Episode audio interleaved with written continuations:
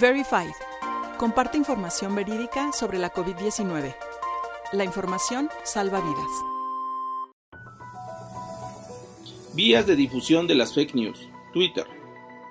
En las cápsulas pasadas hablamos sobre las vías que utiliza la industria de la desinformación para difundir fake news. Hablamos sobre los datos que nos ofrece el Instituto Federal de Telecomunicaciones sobre el número de personas que tienen acceso a Internet.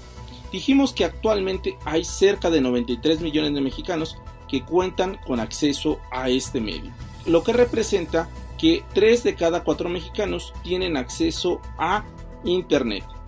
Al ser un espacio de gran tráfico y si a esto le sumamos que los mexicanos pasamos más de 8 horas en el uso de este medio, esto se vuelve muy apetecible para los miembros de la industria de la desinformación.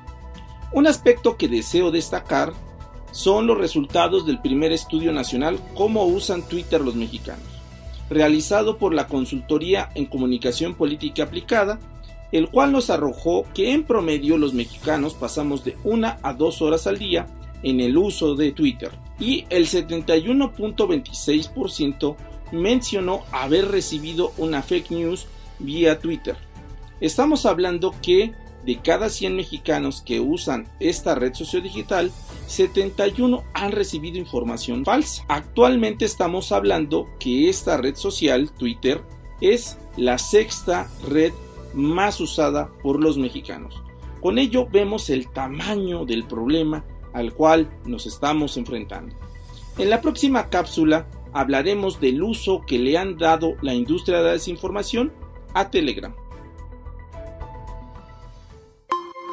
Puedes consultar más información en nuestro sitio dedicado al coronavirus en www.coronavirus.onu.org.mx y en las redes sociales encuéntranos como ONU México.